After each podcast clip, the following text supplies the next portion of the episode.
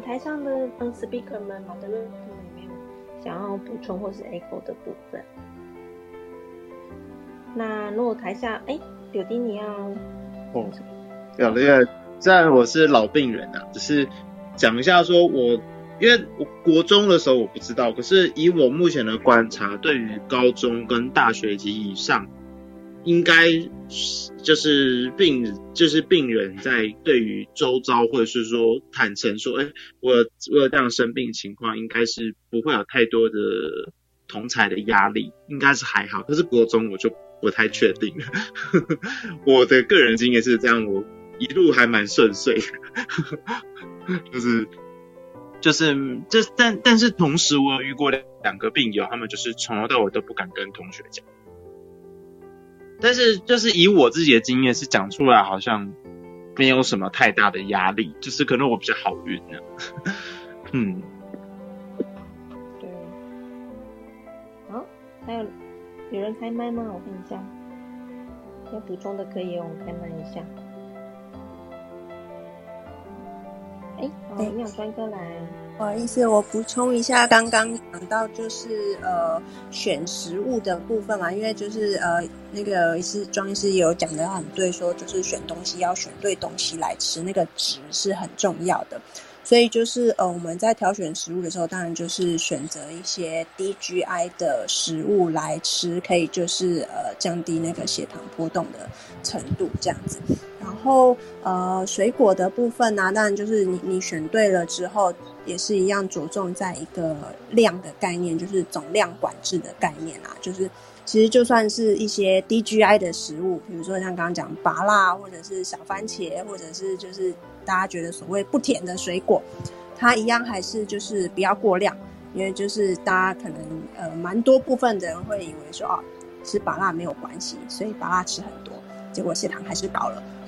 嘿，所以就是就算是不甜的拔辣，它其实就是也是不能过量。那其实就算是呃很甜的水果，因为就就像刚刚讲，就是水果台湾的水果真的很甜很好吃，那它也呃富有很多就是除了糖分不好的东西以外，也有很多的其他的好的营养价值在，所以就是呃，不要吃太多的话，我我我们是觉得是说，就是都可以少量的吃一点点。嘿，那如果说就是因此没有吃的话，可能我们会觉得好可惜，可能也许就是呃呃，它有一些它的植化素，比如说它有一些它的花青素，或者是它有现在一些什么虎皮素什么的，就是没有吃到的话，就是呃。会会觉得有一点可惜这样子。那另外也是讲到，所以量的问题是蛮重要的。那每一个人可以知道的，就是量其实也是都不一样，尤其是在在就是碳水化合物、淀粉这一块的部分。所以就是，呃，就是还是要找就是专业的呃营养师或者是医师，其他的医疗团队，就是做一下就是。个别化的评估这样子啊，如果说因为刚好呃，我我们也有正在筹备就是线上营养师聊聊的部分。那如果说大家就是真的对于自己的饮食或者是怎么样有什么问题的话，也都可以就是再来私讯我们 IG 小盒子这样子。嗯，以上补充，谢谢。好，谢谢营养专科 Cindy 的补充。那我想要再补充一件事情，就是我觉得其实。哦，其实除了饮食以外，我们今天也是花了呃，在前面跟这一次哈花了蛮大的时间跟篇幅来讨论营养的部分，那也一直不断强调营养的重要性。那我想说，其实，在运动这一块，虽然说不是很重呃很主要的一块，但是它对血糖的控制也是有举足轻重的影响。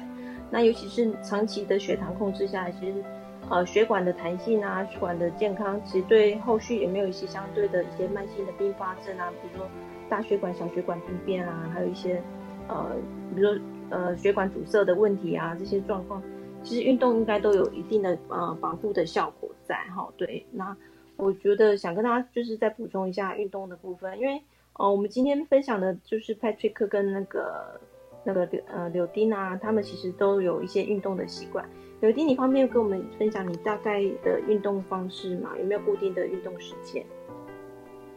或是运动类型？我我在高中那时候发病的时候前后，我就后我就是我，因为我那时候算考试嘛，可是我基本上我每一周会去呃跑操场，然后大概那时候一周至少要跑三次，至少五五千，就是五千五千以上。那时候就常这样跑，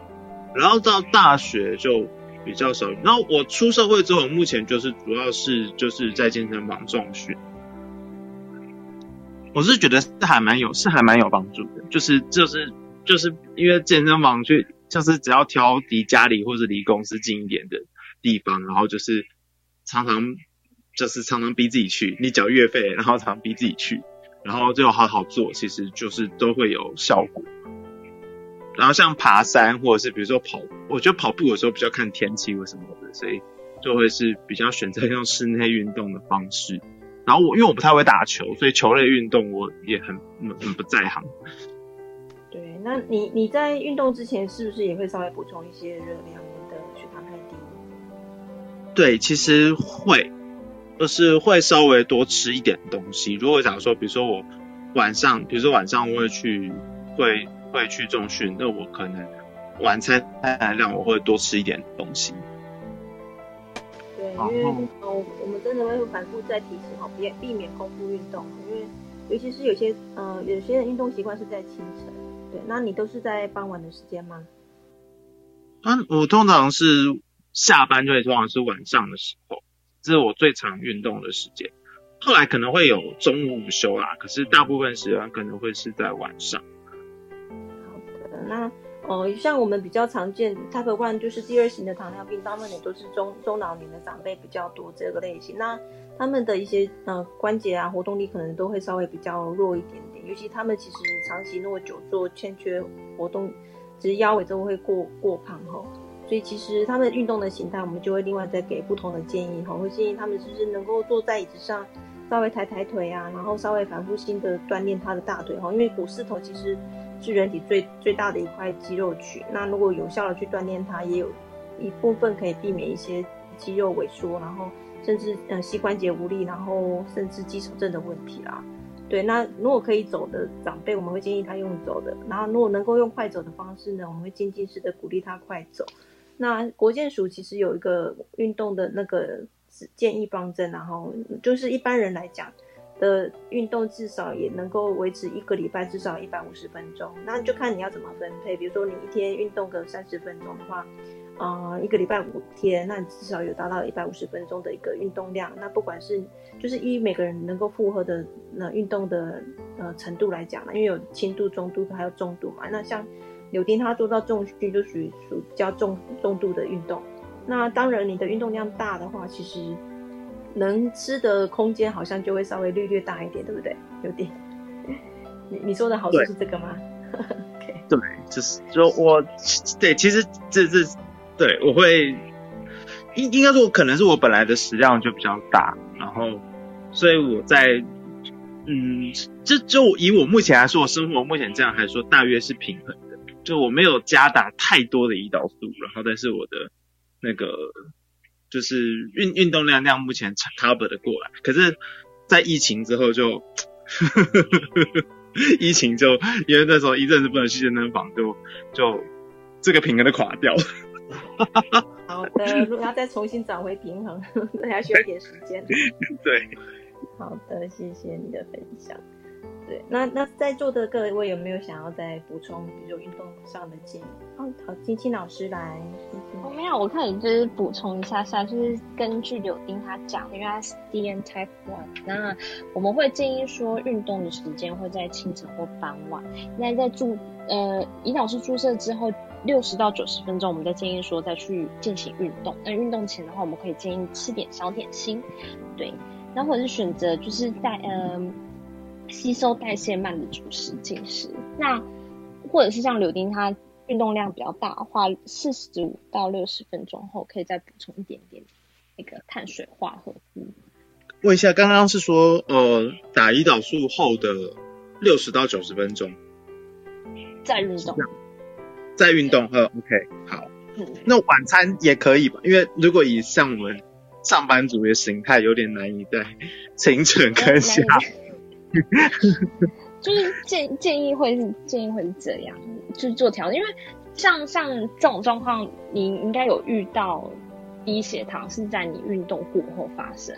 也没有那么严重，可就是轻微，你有感受到低血糖状况。然后还有刚刚你提到的，就是睡前也有觉得就是血糖好像偏低。那一般在儿童的话，我们也会建议他说，呃，睡前的宵夜我们会有采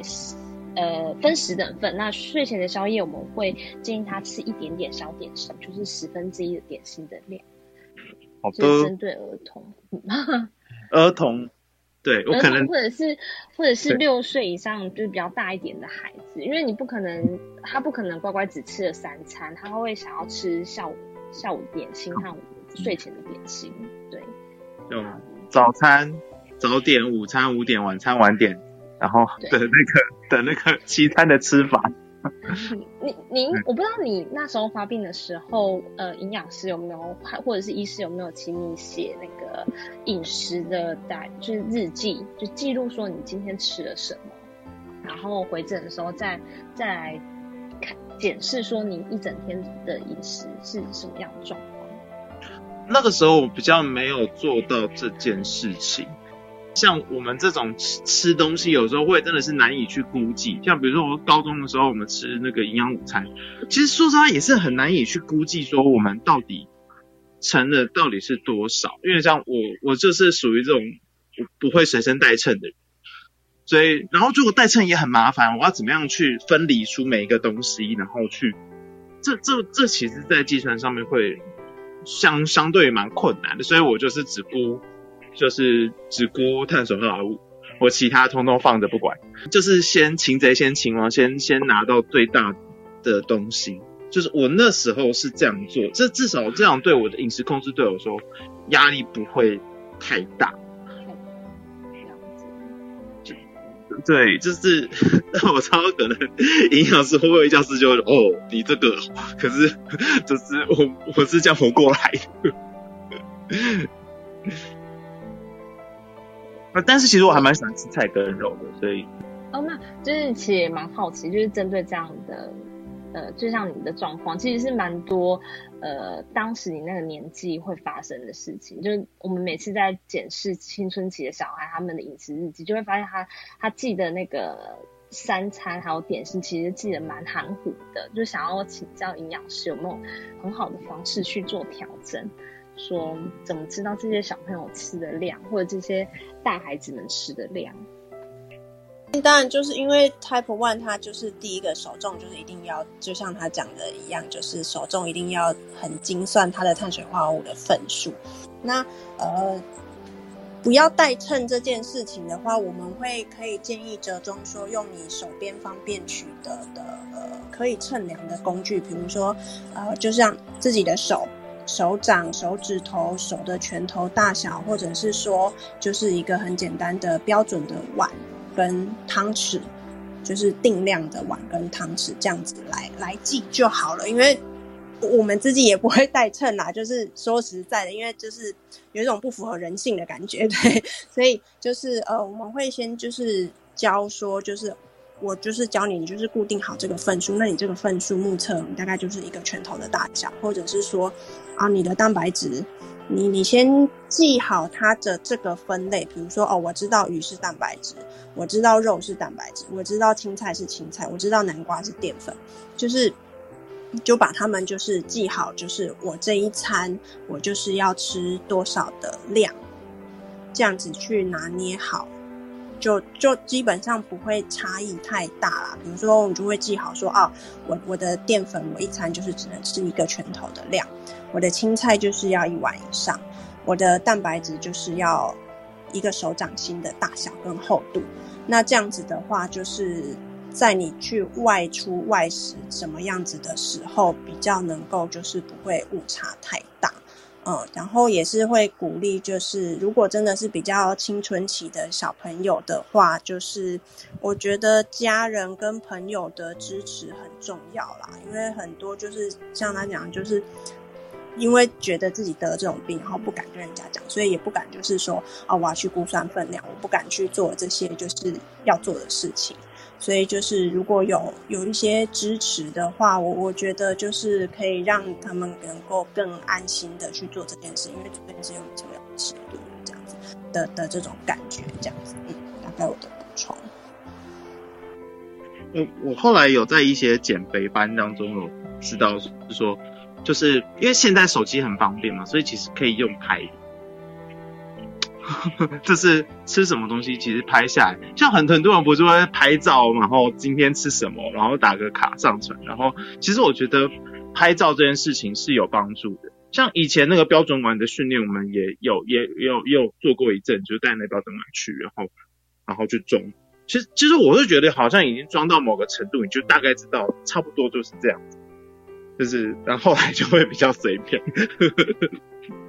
对，就就是你已经就是变成是进阶版的了，这样子是很 OK。然后现在你说的拍照其实也是有，因为现在呃也有很多的就是那种就是帮助你控制血糖或者是控制热量的这种。app 就是可以下载来可以用，甚至有的可以是跟就是医医疗诊所端就是做连线啊，或者说你血糖直接就是测了，它就可以直接上传到这个 app 上面去，或者是你拍照就可以直接上传到 app，然后就可以让就是你的负责的这个营养师就会知道，他由他来帮你估算你今天这一餐到底吃的 O 不 OK？对，现在也也有就是。这样子的运作的方式，对，所以拍照也是一个 OK 的方式。好，谢谢两位很精彩的讨论跟补充。那庄医师是不是要帮忙 echo 运动的部分？OK，我补充一下运动的一个观念啊，哈，一个是呃，我想大部分的会把运动啊直觉的联想到燃烧热量或燃烧血糖，所以我有了运动，我燃烧了血。燃烧热量，所以我等下可以吃多一点，或者是我刚刚吃了多一点点，去运动去燃烧血糖。好，这些观念我想应该要好好的自我再把它稍微扭转一下。呃，运动针对糖尿病病人或者是呃慢性病人，它其实最主要的目的，我觉得不应该摆在燃烧热量、燃烧血糖这概念上，而是有几个地方，第一个是增加肌肉组织。增加肌肉组织可以让有几个好处，一个是增加我们的一个平衡哈，尤其是长辈啊，他如果肌肉组织不够，他就容易发生跌倒的状况。嘿，那第二个状况，第二个是增加肌肉组织可以让我们的糖原啊，糖原的蕴含量可以增加。那糖原就是有的人可能稍微知道就是肝，可以换句话说叫肝糖哦。那我们肝糖组织呃肌肉多，我们肝糖储存量就会稍微比较多，那对于稳定血糖。的贡献度就会比较好，比较不会产生一些过高血糖或过低血糖的状况。第三，当然增加肌肉组织也会代代表增加我们的基础代谢率。那我们的一个基础代谢增加的话，我们的一个新陈代谢、呃血糖稳定、热量代谢的状况都会比较好。所以我们的运动不应该是摆在说我等要吃大餐，所去运动一下。或者是我刚刚吃完大餐，所以我等下多做一点运动来燃烧刚刚的热量，燃烧其他热量，这样的观念应该是不对的。那也会因为如果你有这样的观念，你会造成你的饮食会是在做呃一些运动的代偿。比如说你做完运动，可能就会又说哦，我刚刚有做运动，那我是不是就可以多吃一点？这样的代偿常常在长辈上容易出现。比如说他最近水果吃多一点，他等下去操场多走一圈就好啦。这样子的一个代偿观念其实是很不对的，因为走一个小时的的路，哦，散步一个小时，可能你刚刚吃的那一碗白饭才刚刚好抵消而已，哦，所以这个观念一定要有。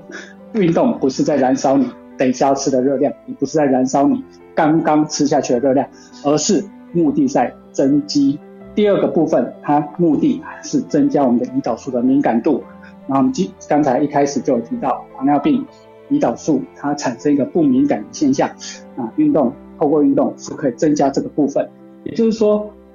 糖尿病患者的运动的角色是看在长期的一个状况，而不是在弥补。刚刚或等一下会失控的血糖，啊，这个部分一定要有这样子的一个概念。那刚刚有你也说，因为最近的疫情关系，让他没有办法好好的去做运动的部分。那其实在家，其实几个简单的部分都可以做，比如说，呃，最近很夯的塔巴塔，哈，啊，是一个间歇性的一个高强度运动。那在像你这样子的年轻人，其实是可以考虑的，在家就几分钟、四分钟、八分钟就可以做。那至于比较详细的内容啊，当然如果可以的话，可以查一下。但是长辈啊，会稍微困难一点点。那可以希望他有扶手的楼梯，那在家里面多爬个一下。啊，这样子或许对长辈会也有平衡上的一个改进跟帮助，训练到了他的股四头肌的部分。当然下楼梯的话，如果能够搭电梯下来，就会比较好哈。啊，是如果有这样子的一个呃疫情之下的一个代偿型的运动，大家可以考虑往这个方向走。那我刚才主要是要厘清糖尿病患者的运动的概念，不应该摆在燃烧血糖这个部分。好，谢谢。谢嗯，庄医师很精辟的补充。那嗯，七喜是不是有提问？嘿，对，就是呃，其实是这样子，想跟他稍微讲一下，就是呃，我简单介绍一下我自己，因为我自己呃，目前的话在做圣神餐厅，那接下来部分想要就是替啊，就是弱势做一个让就是年轻饥饿的营养包。那其实就是说我刚刚听到的时候，我觉得。呃，像柳丁或者就是像 Patrick 都是一个很很棒的病人，他们呃会去控制血糖，或者是呃会去运动。可是我想到就是我在支援的这一些街友们，呃，他们其实像台中三百多名街友们，有很多几乎是三分之一都有糖尿病。那他们的部分，其实，在他们的他们其实当然不可能有概念，然后也不会有这样的空间。再来部分就是说，他们的饮食其实大部分就是一般的那一种，呃，肉跟饭啊，然后一整一般那种便当的。呃，部分，所以其实像我自己是蛮忧虑，在想说哦，要怎么样去呃让他们有这样子的一个呃观念，让他们就是可以就是在饮食当中多吃一点蔬菜。那这也是就是为什么我今天觉得全程听下来，我觉得学到非常多东西，然后也觉得就是呃，身为一个有能力去。呃，去促使这些事情前前进的这些呃，就是这个角色，我很希望就是真的就是下定了，就是我觉得我应该要跟呃营养专科呃，或者就是说营养师在啊，我先去做一个配合之后，我之后再来去做这样子一个资源弱势营养保平台。那我要问的问题其实是想要有点更精细的讨教，就是说，因为像我自己的营养包里面会有一些呃，会比较注重蛋白质跟纤维，然后呃，因为我做的是干粮包，所以就是说在像我们做燕麦棒，就是一般那种运动补充的燕麦棒，嗯，这一种呃是让他们是对他们有帮助的吗？还有像是说像。呃，蛋白质的补充，我们是用蛋白质的威化饼，可是这当中也会有一些淀粉的部分。其实这些东西都会是我很想要再精细的再讨教一下。那我可能今天部分我先问一下燕麦棒好了，这是我刚才听了之后，我觉得有点担心的，因为刚才有提到说，呃，不要给他们吃太精致的食物这样子。好，那七喜的问题是哪一位方便帮我们 echo 一下？可以开个麦，还是嗯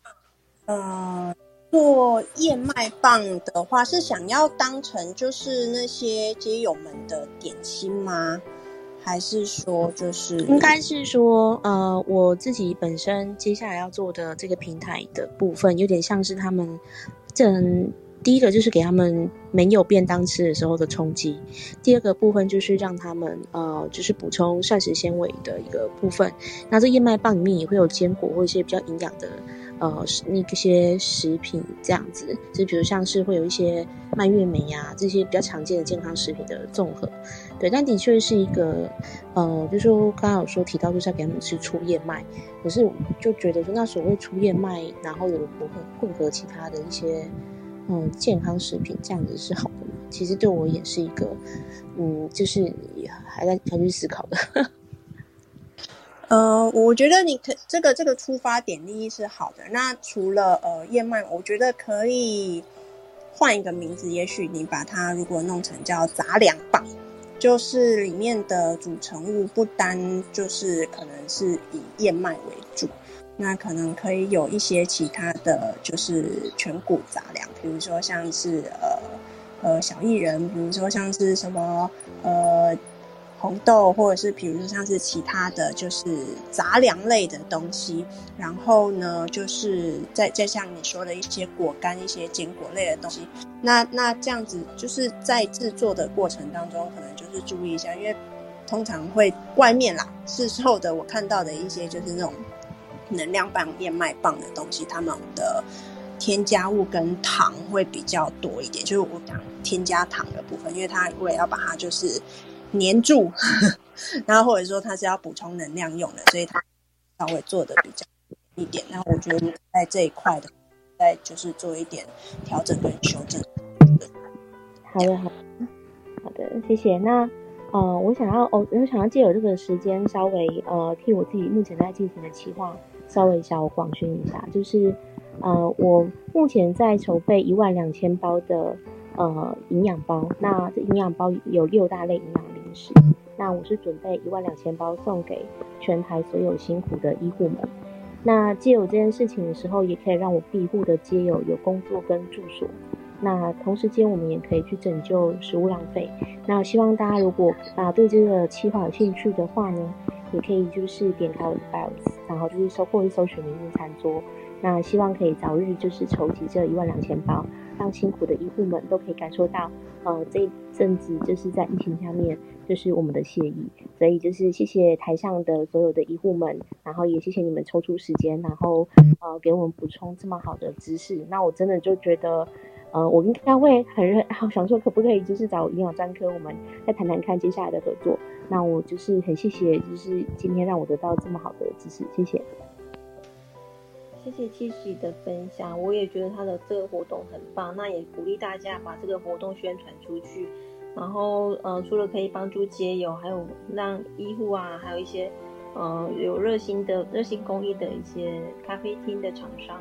业者，可以呃有一定的嗯，在这疫情之间的受害能够减轻，然后大家有各种更好，大家一起来支持。感谢大家，就是很在台上就是。嗯，互动跟分享就很热络这样子。那接下来呢，我们有请战男，就是简单的跟我们分享一两句话。呃，我很荣幸哦，今天可以在这个呃，在认识糖尿病跟日常保健的这个房间，然后担任起协助的角色。那我想，包含我自己也在做。呃，长照相关的这个事业哦，那呃，我本人也是一个呃体重比较高的这个人呐哦，那所以像这样的议题，其实是我们所有人都要共同相处跟面对的。那刚刚很多人都分享的很棒，所以呃很开心能够有这样的房间。那我想这样的议题呢，值得我们大家再多多关注。那也谢谢今天所有人有机会让我参与这一次的房间。以上。谢谢战男，有台下的听众要询问的吗？就可以举个手，然后让我看一下。有一位，邀请你上来哦。嗯，下次会建议就是把问题先写在 bio 上，那我们就比较清楚的知道你想要问的方向。好，欢迎 Sophie。呃，各位医护人员，大家好。我最近有关注糖尿病这个议题的访有两次，然后上次有一个七十岁的爷爷有在说他的那个糖尿病的控制的分享，然后这一次又有参加这个这个房间，然后刚刚是有讲到一些就是糖尿病患者他们的饮食跟运动嘛，那我想问一下，就就是如果像家里家中的长辈，他年纪可能呃大于六十岁，但是他可能是已经到了 洗肾阶段的这种患者，但他还是有要需要控制糖尿病的这些数值。那对于吃跟运动的话，呃，不知道可不可以分享一些建议这样子？因为呃，目前家中的长者是有出现那个有点就是腿部无无力，然后有点快要就是就是人家俗称的那种老年肌少症的相关的症状这样子。我想问一下，平常是你在照顾他吗？不是哎，我的我的母亲对。那他他的糖化血色素一般都控制到多少？我只知道数值，他说他大概就是两百以下，一百七到两百。那有一个什么六点多、七点多，那个他他数字有跟你说吗？呃，没有，但是他喜肾的医医院的那个医生是说，所有数值都算正常，这样。就是接近已经喜肾状态的一些长辈，他们的呃血糖控制还有饮食上要注意的部分有吗？对，你有跟哥 Cindy 来。我想，我想确认一下，您是说他是已经在洗肾了吗？还是已经濒临？呃，已洗已经洗肾，哦，已经洗肾了。哦，了解。那我想洗肾室那边应该就是会给他。蛮多的关注的了。那饮食上的部分的话，基本上就是会变成要注意两个大方向嘛，一个是他要控制血糖嘛，第二个他也要就是控制他的肾脏的状况这样子。那呃，会比较着重在于是说蛋白质的部分，因为第一个他刚刚讲讲到说他可能会要有肌少症的。那因为洗肾又必须要增加就是蛋白质的摄取，所以这时候可能要比较着重在于说，而且因为他刚刚讲说血糖好像没有控制的很差，所以就是反而变成是说蛋白质的份数上面可能要就是在增加，而且要去选择所谓好的蛋白、优质的蛋白质这样子，就是不要去吃一些什么肥肉啊、控吧、什么贡丸啊这一类的，就是可以去选择一些呃，比如说呃。植物性的蛋白质，比如说像豆，尤其豆腐、豆干这一类的，会优于动物性的蛋白质。然后就是份数上的部分，可能也许也可以再就是精确的，就是再去找一下自己的营养师，因为他们他们会会会比较指导一下那个就是。身体的状况这样子，嗯，然后再来第二个部分的话，会是呃，在电解质、钠、磷、钾这三个区块要比较注意一下，因为不管是有洗肾或没有洗，呃，或者是肾脏不好还没有洗肾的，他们都被必须要很去注意这个钠、磷、钾这个部分，所以在。加工的或者是添加物或者是调味酱料的部分，可能要比较去注意一下，就是不要太过于加工跟太过于重口味，哎，这样子的话会会比较就是好一点，因为常常很多就是要多吃肉，结果那个吃的肉都吃错肉，然后变成就是高钠又高磷，那对对于洗肾的就是状况的话就会较不好一点，然后。第二块讲到运动的话，会有建议是说，如果呃年纪比较大的话，又有肌少症的情况，可以建议说家里可以买那个弹力带，就是在家做那种居家的，有点类似像毛巾操，然后弹力带的那种激励的简单的激励训练，然后来加强一下长辈，就是不要买太难的那，因为因为它弹力带有分，有有分比较简单的跟比较。就是弹力弹性比较重的，比较不好弹的，所以可以先从简单的开始，然后教他做一些就是简单的弹力的训练，或者是一些肌力的训练，这样子。嗯，上。好，谢谢。好，我这边嗯，因为楼下有一位就是也是在呃洗肾的护理师哈，他有提供给我们一些建议，是说已经洗肾的患者啊，建议就是可以在建议吃得下的情况下。每次洗完肾之后可以补一个蛋哦，看是要茶叶蛋或蒸蛋都可以。那这是他提供的一些资讯，提供 Sophie 参考。好，那我们还有一位举手的朋友，不晓得你的提问是什么，因为没有写在报上，那也欢迎上来提问。谢谢你们今天的分享，很充实。那因为我有传小飞机，可是我可能不太会传，所以就举手了。那我想要问的问题有两个，一个问题是说。呃，请问一下有没有那种不需要扎针的血糖机？是有这样产品，只是台湾没卖，还是其实那个不是算会推荐的合格的产品？第二个问题是说，因为早餐在准备的时间比较短嘛，那有没有在血糖控制上会比较建议的组合？以台湾的饮食习惯、长辈的饮食习惯来说，谢谢。血糖机的部分。好，那我简单讲一下，目前的话。就就我所知的话，有一些就像哎，我前几天就有听到有人要分享那个呃呃智慧型手表，那之前 Google 又研发那种啊隐形眼镜，那是透过你们皮下的微血管跟啊结膜的微血管做监测这样子。当然，它对它跟目前的一个血糖机的数值直接监直接采血，当然一定还是有它的一个相关性的误差存在。所以目前的话。如果真的要监测这样子的一个呃血糖目前倒是没有，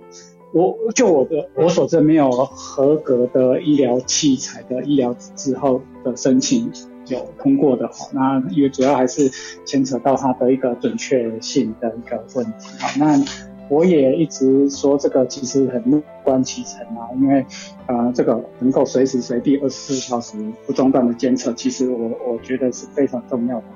那第二件事情是早餐，早餐，早餐我一直还是认为说，啊，呃，跟刚刚的啊喜肾的这个问题一起回应哈，那个蛋白质的部分是真的是非常非常重要，尤其是在长辈哈。那洗肾之后，我们当然就不不太需要去限蛋白，但是蛋白的量反而就是，尤其是长辈，他的蛋白质的量，由于肠胃道吸收能力下降的关系，它的量是需要更多的哈。那多。其实哈不算都不知道，算起来才知道大家都不够哈。那个长辈算起来，可能一个六长辈因为身材的关系，可能大概七六七十七八十公斤可能都有。那每每天可能都需要吃到破百克的蛋白啊，破百克的蛋白在长辈的光咀嚼能力下降、它的食量下降的状况之下，要吃到破百克的蛋白，其实是一件啊艰巨的任务。所以早餐。午餐、晚餐其实真的是很需要把它平均的分配出来。那早餐的部分，好，它的蛋白质摄取，它就是一个很重要的重点。那早餐蛋白质、优质蛋白的部分，当然就像是豆浆、蛋这个部分，都非常可以提供非常优秀的一个蛋白质啊，豆腐。那这些不但不影响血糖，还可以提供长辈在蛋白质的部分，呃，是属于一个优质蛋白的部分。那当然。如果奶类在长辈可以接受的话，哦，当然也是一个选择。那其他的话，如果啦，还有像南部有些地方，哦的早餐，哦是像我们那边哈，就会很很盛行这种超稀麦，哦，那超稀麦的部分哈，呃，我就不一定会推荐长辈去吃，毕竟一大碗的粥里面才一两块这样。或者是像丝木粥啊，这个其实好像有鱼类蛋白不错，但是整体的量其实是偏低，然后再加上有非常高的一个精致淀粉糖分的部分，所以如果能够先简单的一个一杯豆浆一颗蛋这个部分打底，我觉得都是非常建建议的。如果不足的部分再来补充其他，那所以所有的病人我都会希望。他每天至少早上都要有一颗蛋跟一杯豆浆或者是一块豆腐类的一个制品，来增加一点他一整天的优质蛋白的摄取。那像长辈会吃馒头，就说你可以吃，但是你至少帮我加一颗蛋在里面，那再喝一杯豆浆，但是馒头的部分就切了一半就好了。因为如果没有的话，他原先可能就是一整颗馒头，然后就是去田里面工作这样子。那这部分就是一个取代，然后取代掉原先的那些习惯的不好的淀纯淀粉的部分，增加优质蛋白的部分。好，谢谢。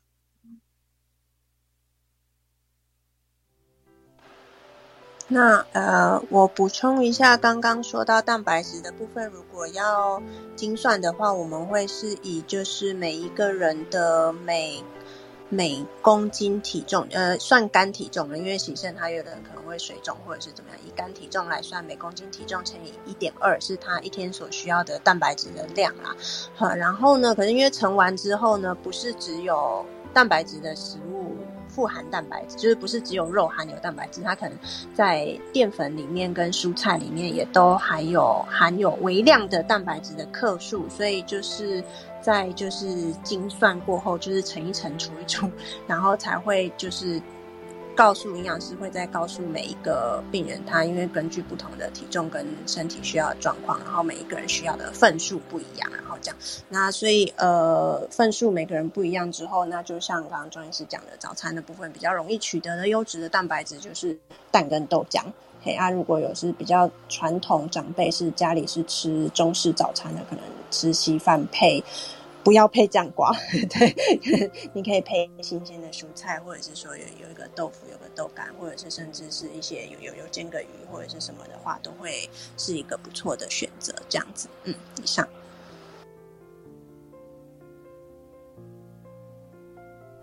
所以在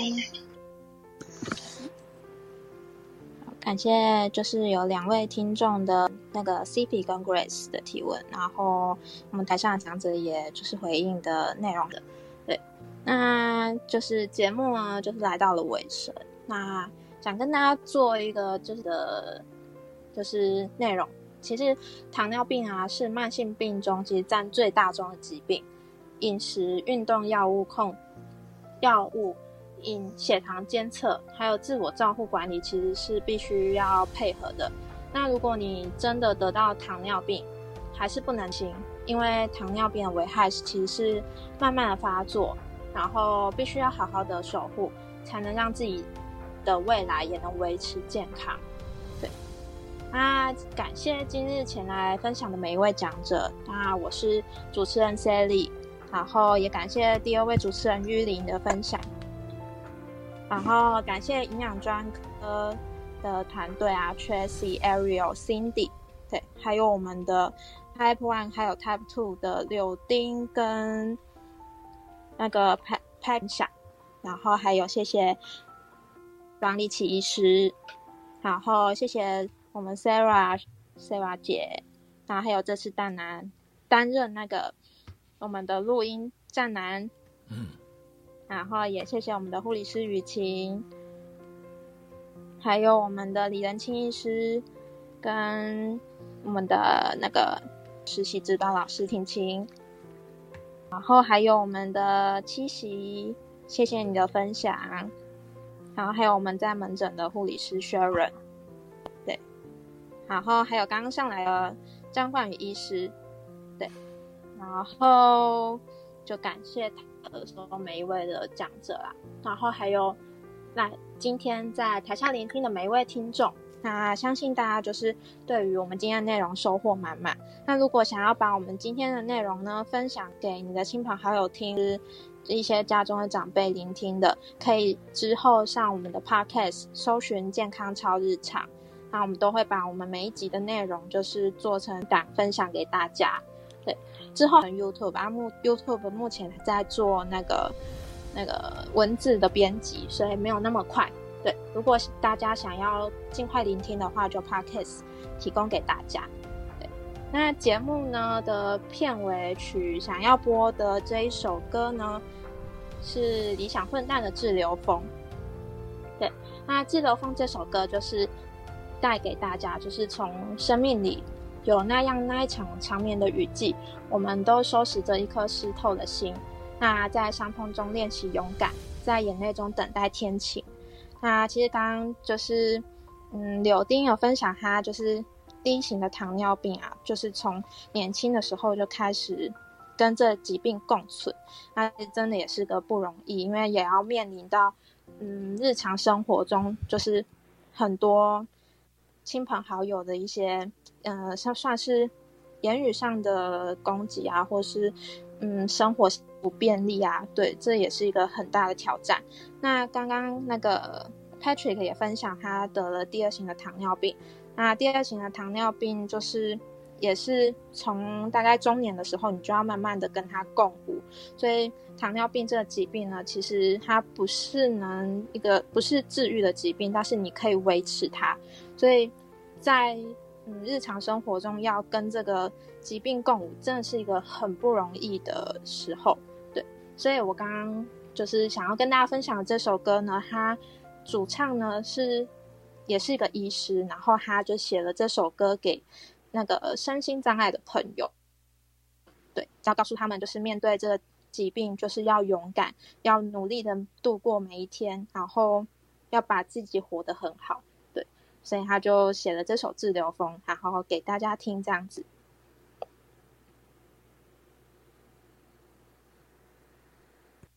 好的。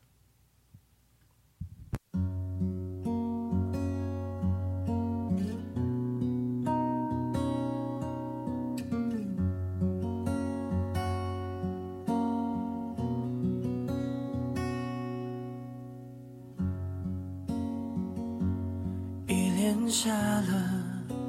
好几天的雨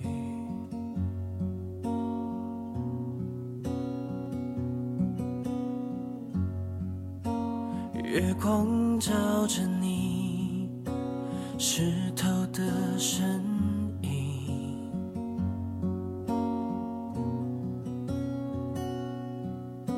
雨滴一点一滴眼泪一点一滴冲走了你微笑的表情。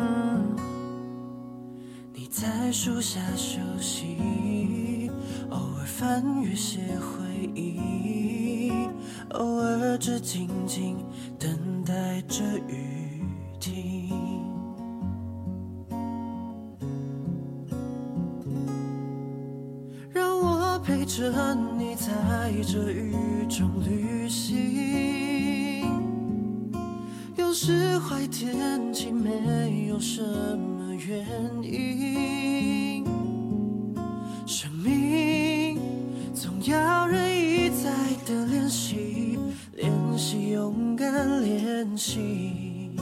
把疼痛忘记。我会陪着你在这雨中旅行，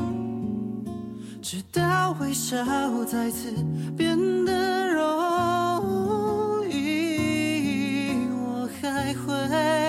在疾风吹去的夜晚，梦见你说明。就这样。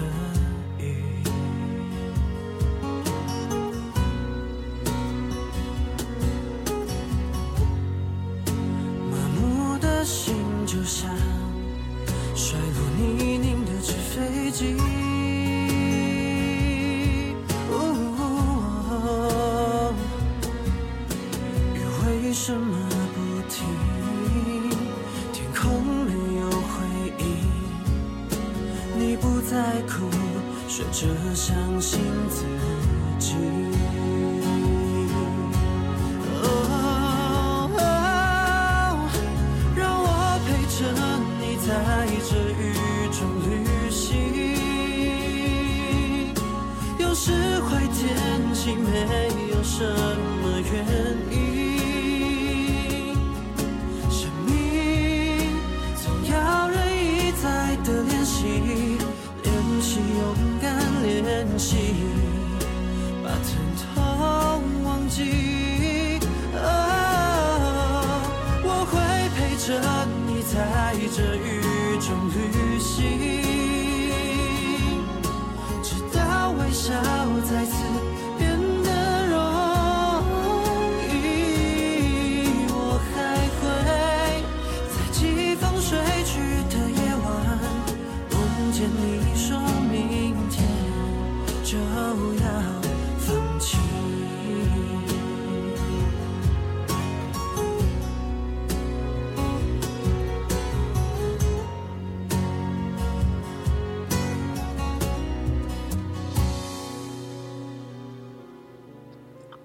不管你人生当中遇到了什么样困难，或是遇到什么样疾病，然后不知道怎么去面对的，就是我们台上的所有 speaker 就是所有的医疗从业人员都会陪伴在你身旁，那只要你有任何的疑问都可以跟我们做讨论。对，那其实今天感很感谢大家的聆听，那若大家有任何的疑问，可以追踪我们台的所有 speaker，然后来私讯我们。那先跟大家预告一下，我们下个礼拜六同样时间晚上八点。会也是会开健康超日常的小绿房，那要跟大家探讨的主题呢是疫情后的生死自主，那谈病人自主权益法跟预立医疗的签署，对，相信大家对这个主题很有兴趣。那其实我们在开房的第一个主题也是探讨这个议题，但是那时候没有录音，然后我们内容也讲了。那我们下礼拜就是有这个主题，先跟大家做预告。接下来我们时间差不多了，我们要稍微关访喽。大家 b 可有没有要做一些回应的？谢谢大家今晚的参与，那也持续支持我们。我们是利用下班时间，呃，把它这个一些重要的议题跟大家做整理跟分享。那你们的支持是我们继续呃努力的动力。好，感谢大家，那我准备关房喽。好哦，感谢大家。那欢迎大家就是发了我们台上 speaker 哦。谢谢。不会不会，那下周同样时间晚上，礼拜六的晚上八点继续聆听我们的节目。那我们节目已经设了 schedule 了，欢迎大家按小铃铛，对，追踪哦。大家拜拜喽。拜拜。拜拜。拜拜。